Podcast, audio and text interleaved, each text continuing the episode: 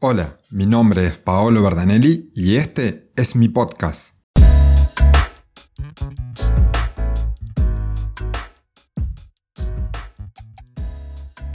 Bienvenidos a un nuevo capítulo de Pick and Rock, este espacio para hablar de la NBA. Ya nos encontramos en el mes de julio, a poco más de tres semanas para que comience la competencia de manera oficial en este esperado regreso de la NBA. Hoy estaremos hablando de un jugador que está llamado a ser uno de los grandes dominadores de aquí a unos años, que es Zion Williamson. Y también estaremos haciendo un repaso de las últimas novedades alrededor de la liga. Pero antes de comenzar quiero invitarlos a que se sumen a la cuenta de Instagram. La pueden encontrar como Pick and Rod Podcast. Allí, además de anunciar los nuevos capítulos, voy subiendo otras noticias y novedades sobre la NBA. Ahora sí, volviendo a lo que les indicaba anteriormente, hoy vamos a hablar de Zion Williamson, el jugador de New Orleans Pelicans que está cumpliendo 20 años, es uno de los mejores prospectos actuales de la liga. Sin duda es un jugador que está llamado a marcar una época en la NBA. Comencemos con algo de su historia. Zion nació un 6 de julio del año 2000 en una familia bastante relacionada al deporte. Su madre era velocista su padrastro era entrenador de básquet. Con él fue con quien Zion comenzó a entrenar.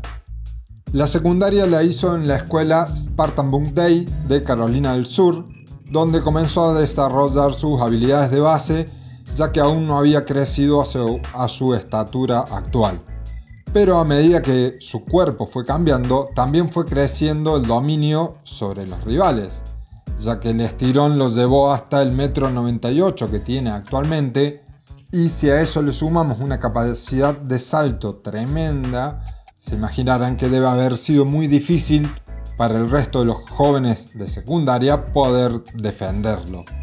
Aquí es donde Zion se comienza a dar a conocer a la gran mayoría de los fanáticos del básquet. ¿Por qué? Porque en esta era de redes sociales y viralizaciones, los que comenzaron a sumar reproducciones de manera exponencial fueron precisamente los videos de Williamson volando hacia el aro, haciéndose eco de todas estas viralizaciones de, sus videos y de también de la gran mejora que iba demostrando constantemente en su juego, Zion aumentó su confianza como así también aumentaron sus estadísticas individuales basadas por supuesto en el dominio físico que tenía por sobre sus rivales.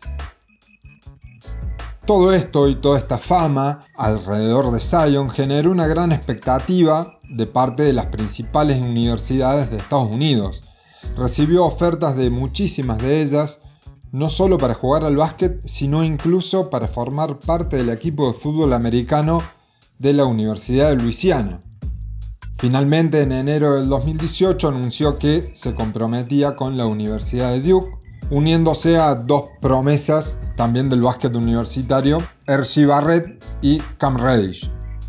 En Duke, Zion estuvo solamente una temporada, la que terminó antes de tiempo ya que los Blue Devils quedaron afuera del torneo nacional porque perdieron contra la Universidad de Michigan State.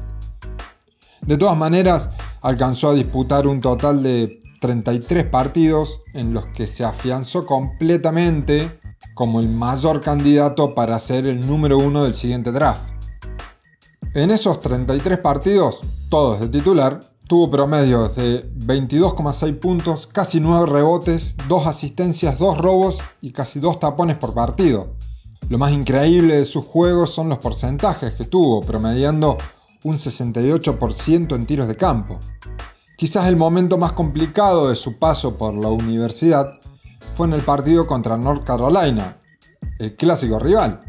Un partido que despertó muchísimas expectativas a nivel nacional, pero que a los 34 segundos de juego, cuando Zion intenta hacer un freno para cambiar de dirección, la zapatilla izquierda literalmente se le revienta, se abre todo a lo largo el pie izquierdo le resbala en la cancha y en consecuencia le ocasiona un movimiento antinatural y se lesiona la otra rodilla, la rodilla derecha. Por esta lesión es que se pierde varios partidos. A pesar de todas las alarmas que encendió esta lesión, Zion se presenta al draft de 2019 como uno de los mejores proyectos en los últimos años y en junio de 2019 es elegido como el número uno del draft por los New Orleans Pelicans, que en ese momento se encontraban en medio de rumores sobre el futuro del que hasta ese momento era su mejor jugador, Anthony Davis, y al haber seleccionado a Williamson se barajó la posibilidad de que permaneciera en el equipo, algo que finalmente no sucedió porque Davis terminó siendo cambiado a Los Angeles Lakers. Otro punto para marcar la gran expectativa puesta en el futuro de Zion es que poco más de un mes después del draft, obviamente sin haber jugado siquiera un minuto de manera profesional, firmó un contrato por 7 años y 75 millones de dólares con Jordan Brand. Cabe recordar que cuando se rompió la zapatilla en el partido que les comentaba anteriormente, las acciones de bolsa de Nike cayeron un 1,05%, lo que en ese momento los portales indicaban que equivalía a más o menos unos 1.100 millones en pérdidas para Nike. Ya en la NBA, Zion tuvo que esperar hasta enero de este año, 2020, para poder debutar, porque en el primer partido de la liga de verano se lesiona la rodilla izquierda. Aquí es un buen momento para indicar lo que quizás sea el mayor problema que pueda llegar a tener Williamson a lo largo de su carrera, que es su propio físico.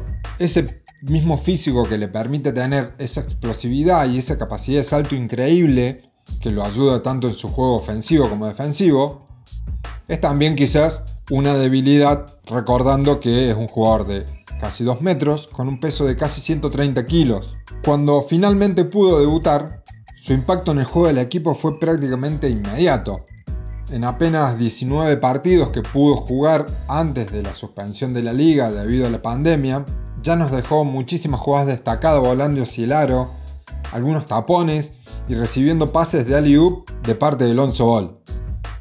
En estos 19 partidos, también fueron todos de titular, Zion está promediando 23,6 puntos, casi 7 rebotes, algo más de 2 asistencias con un promedio de tiro de casi 59%. Volviendo a su físico, hay que destacar de estos casi 7 rebotes, 3 son ofensivos, porque gracias a, la explosividad que tiene para cargar el rebote, muchas veces llega antes que los propios defensores. Claramente lo demostrado por Zion en la liga es muy poco, pero tiene un techo muy alto y las posibilidades de ampliar su repertorio de habilidades. Algunos de los aspectos en los que tiene que trabajar son su tiro exterior, el lanzamiento de tiros libres y su compromiso con la defensa. El día de su debut logró un 4 de 4 desde el triple, pero en los restantes 18 partidos solamente invocó dos triples más.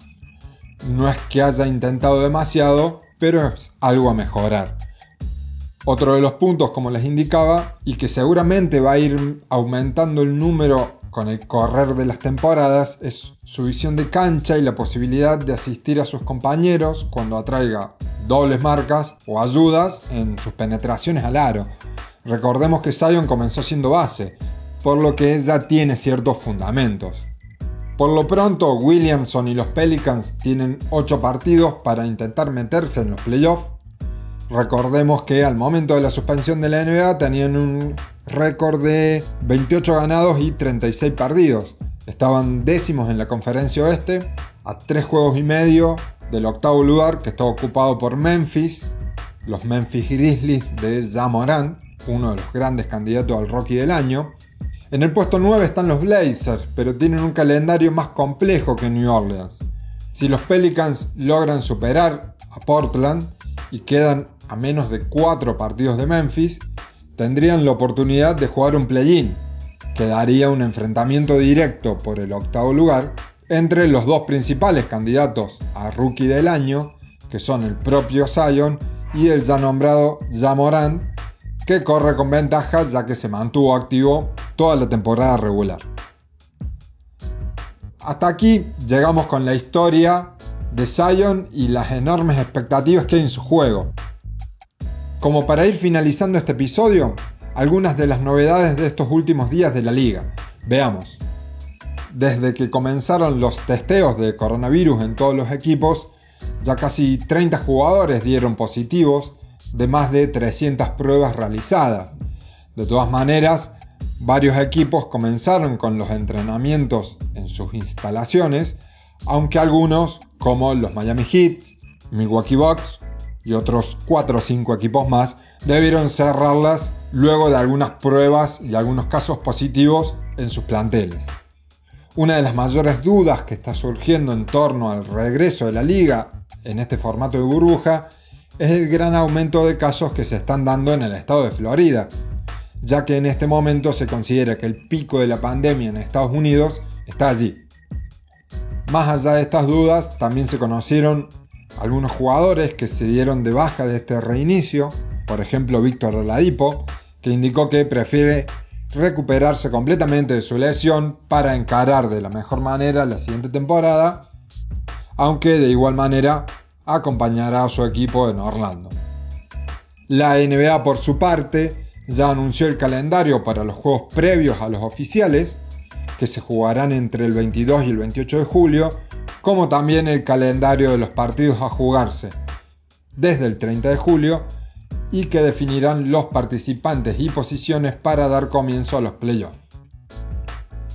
Desde esta semana también ya está disponible la preventa del NBA 2K21, que va a tener en la portada a Damian Lillard en su versión estándar para las consolas actuales, con el protagonista de este episodio, Zion Williamson, para la versión estándar, pero para las consolas de próxima generación, como serían PlayStation 5 y Xbox Series X, y lo que anteriormente era la versión leyenda fue sustituida por la edición Mamba Forever y que por supuesto tiene en su portada al enorme Kobe Bryant.